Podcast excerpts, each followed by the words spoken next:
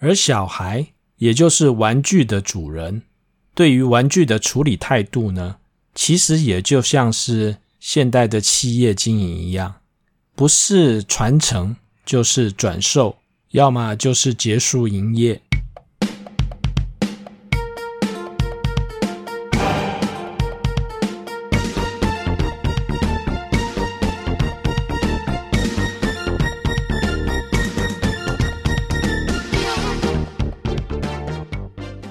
这一集我们要来谈一部动画《玩具总动员4》。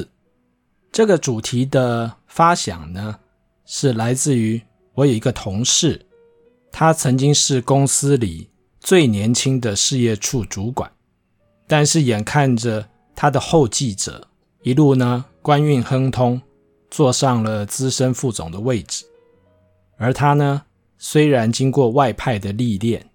但是回到公司总部呢，却好像没有适合他的职务，所以他觉得自己卡在一个名为高阶主管，但是没有什么资源还有实权的职位当中，所以心里非常的不好受。当然，在这种时刻呢，就会来求助命理师，并且呢，讨论一下自己未来何去何从。第一个。当然就是待在公司等待机会，毕竟呢，这个是他最熟悉的环境，也是他最煎熬的地方。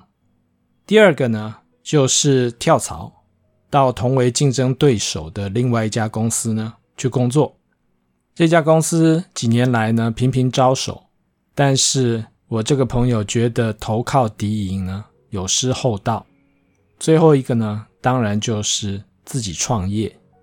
但是创业这件事情呢，谈起来是热血沸腾啊，可是做起来却往往是血流成河。身旁的朋友啊、同事啊、同业啊，创业失败的例子呢，让我这位朋友呢有点裹足不前。可是这个故事又跟《玩具总动员》有什么关系呢？因为《玩具总动员4》讲的呢，就是我这个朋友的故事。你或许会觉得很奇怪，《玩具总动员4》我也看过啊，我为什么没有看到跟职场有关的事情啊？还有创业啊？这个就要回到职业病这件事了。当你一份工作做久了之后呢，难免就会有这份工作的职业病。职业病呢，跟职业伤害不太一样。职业病往往会有一种特殊的观点，或是偏见，或者是。执着，我来讲另外一个朋友的职业病。他的职业呢是开公司当老板，所以跟这位朋友呢出去玩是一件很无趣又很扫兴的事。譬如说，到了一个风景优美、让人心旷神怡的景点之后，当大家都在欣赏美景，这个朋友呢开始思索：这里要是盖个餐厅。弄个民宿，应该在多少的预算之内呢？就可以完成。不仅如此，他还会去观察人流、车流，然后估算如果在这里开了民宿、开了餐厅，会有多少人来，一个月营业额会多少，几年可以回本。如果到了观光工厂，他就会问：你们工厂一个月的产能是多少？有多少员工？生产线是几班制？是两班还是一天三班赶工？这个就是我所说的职业病。当然，命理师也有命理师的职业病。明明是一部动画影片，可是呢，还是要拿剧中的虚构人物来分析一下，他到底是什么主星坐命？为什么有这样的行为模式？所以这一集呢，我们就要用职场还有命理的观点来看看《玩具总动员4》这部动画。《玩具总动员4》呢，是这个系列的第四部作品，内容呢是描述乌迪换了一个新主人邦尼之后呢，为了想要证明自己仍然有价值而引发的一连串冒险的历程。老实说，《玩具总动员》第一集还蛮新鲜有趣的，可是第二集或第三集呢，从一个大人的观点来看呢，就会觉得它会是比较适合小朋友看的动画。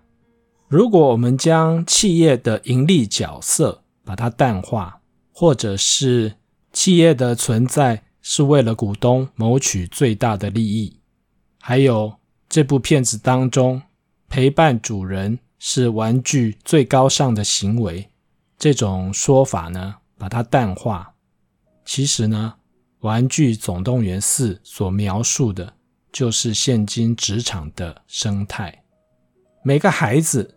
也就是玩具的主人，其实就是一家资源充沛的大公司，提供玩具们不受伤害的存活空间。有主人的玩具，其实就有了基本存活的条件。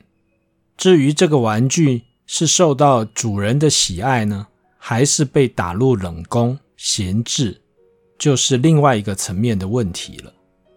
这个和你在一家公司工作，到底有没有被重用是一回事，可是至少呢，在还没有把你开除之前，你还是有薪水可以拿的。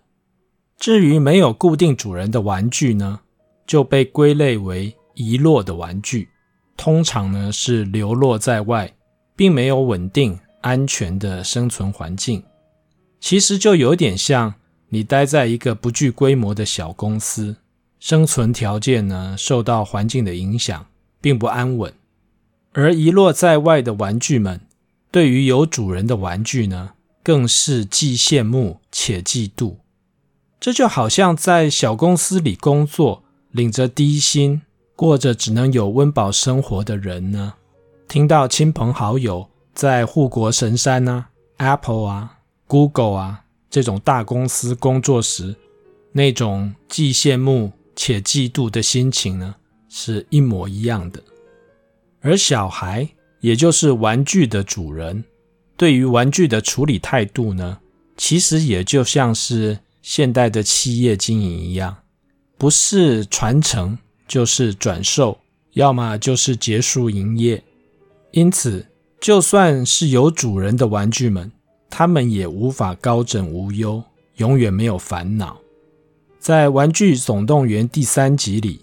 这些原本是 Andy 的玩具们，差点被送进垃圾焚化炉里销毁。经过一番折腾之后呢，最后被 Andy 转送给小女孩邦妮。而第四集的一开场，牧羊女宝贝，也就是 Bo，也被送走了。这些情境是不是让我们有所感触？想要在同一家大公司里工作一辈子，是越来越不可能的事了。在《玩具总动员四》，其中有三个不同的角色，其实展现了三种不同的职场价值观。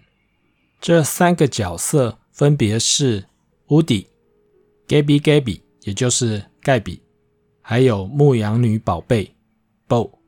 我们先来看永远的主角 Woody。从行为模式还有个性来看呢，Woody。比较像是太阳天梁的组合，在紫微斗数双星组合当中呢，武曲七杀和太阳天梁这两组呢是被视为最佳员工的组合。武曲听命行事，又讲义气，尽忠职守；七煞呢行动力强，使命必达。所以武曲七杀作为最佳员工的候选人呢，其实并不令人意外。我们先前也曾经提过，武曲的官禄宫一定会有紫薇，所以听命行事、使命必达是武曲非常明显的特质。如果您有兴趣，也可以看另外一个武曲七杀的典范——花木兰。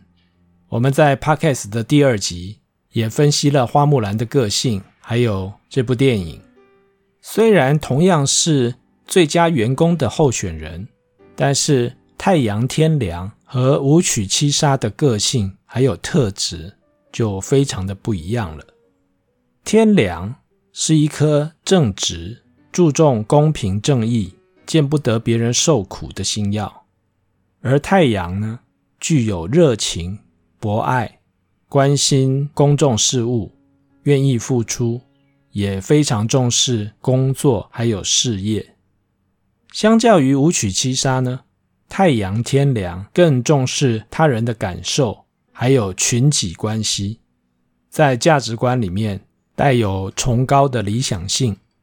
而太阳呢，有一个非常明显的特质，就是他一定要把自己放在一个群体当中，并且对这个群体做出贡献，产生价值，然后享受这个群体带给他的荣耀。因此，这个也是主角乌迪一直没有办法离开的原因。当玩具们的主人是 Andy 时，乌迪呢，是 Andy 最爱的玩具。而乌迪呢，也认为自己的责任是管理 Andy 的房间，也就是管理他所有的玩具。但是，就像第三集 Andy 将乌迪交给邦尼的时候呢，所说的，乌迪他永远不会放弃你，无论如何呢，他都会是你的支柱。这也的确是在《玩具总动员》的每一集里，只要任何一个玩具。哪怕这个玩具是对手，是竞争者，只要玩具有难、遇到麻烦、身陷危险的时候呢，乌迪总是不畏艰难、奋不顾身地去解救。但也就像是所有企业接班的过程，老臣呢未必符合新的经营者的需求。虽然邦尼答应了 Andy 要好好地照顾乌迪，但是邦尼。毕竟不是 Andy，Woody 呢也不会是邦尼的最爱。毕竟呢，邦尼是一个小女生，Andy 呢是男生。男生和女生所喜爱的玩具呢，本来就会有所不同。而作为一个玩具，，Woody 的角色被同样是牛仔的 Jessie 所取代了。而看看企业的合并，也会有角色和权力的冲突。邦尼房间里的玩具管理者呢，并不是乌迪，而是邦尼原本就有的玩具 Dolly。乌迪呢，毕竟是外来者，如果从企业的角度来看，他就是被并购的那一方，因此被管理的几率当然就会比较高了。所以，当玩具们因为打扫房间而必须暂时置放在衣柜里。乌迪一如以往在 Andy 房间时呢，所做的，尽力安抚各个玩具，并且为他们加油打气。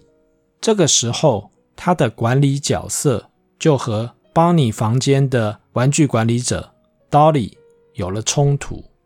Dolly 说了一句：“谢谢，乌迪，我来就好了。”其实就已经说明了这种冲突蠢蠢欲动，蓄势待发。毕竟，一个部门呢，有两个主管就会有所冲突。而当明星玩具的光环不在，管理者的角色又被取代了，乌迪的落寞呢，所有人都看得出来，只是他嘴硬不肯承认罢了。而这也就是为什么乌迪总是要身先士卒、冲动行事，无论是硬要跟着邦尼去幼儿园。或者是执意要抢救走失的插旗，也就是 Forky。一方面是责任要对得起自己的良心，另一方面，难道不是他要找机会引起主人邦尼的注意吗？在职场上，我们是不是也常会将自己的行为合理化，自以为了解老板的需求，设身处地为公司着想？但其实，那可能只是我们一厢情愿的自我感觉良好。而太阳坐命，其中一个比较大的缺点，就是太过注重自己和他人之间的关系，甚至于将自己看重的关系呢，凌驾在事理之上。也就是因为我太注重我跟你之间的关系，所以当你做坏事的时候呢，我就只能睁一只眼闭一只眼，当作没有看见，因为我如果指责你、揭发你，甚至于只是规劝你，都有可能造成我们之间关系的变化。那个就是作命者最不愿意看到的状况。而这种将人我关系凌驾于事理之上的现象呢，最后往往会造成愚忠，也就是不分是非。没有经过思考的忠心。当玩具们在古董店里面逃过了猫的追逐，惊魂未定之时呢，乌迪要求玩具们呢和他一起回到古董店解救 Forky，而 Bo 呢，也就是牧羊女宝贝，点出了乌迪的心结还有纠结。没有人想这样做，Bo 呢就断然拒绝了乌迪的要求。乌迪说：“我想啊。”Bo 就更进一步地质疑乌迪：“为什么？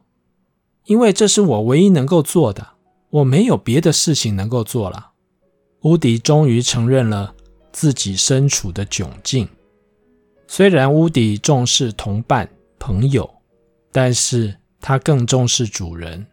否则，为什么又会叫做最佳员工呢？Bonnie 需要 Forky。面对 Bo 不断的质疑，乌迪呢试图解释：“不是你需要 Bonnie，外面有好多孩子啊，我们不能只考量你不肯放手的那一个。毕竟是走跳过江湖的 Bo 呢，就直指了乌迪的盲点。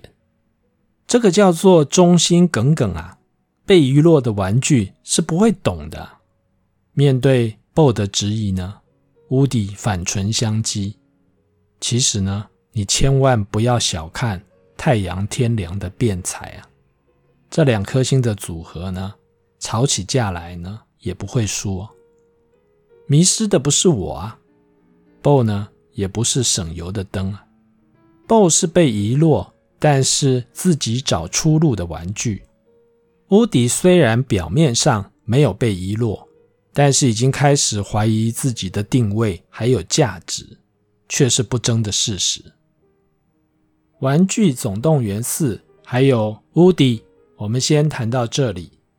下一集呢，我们会继续来讨论 Gabby 还有 Bo 是什么样的个性，在职场当中呢，又遇到了什么样的问题。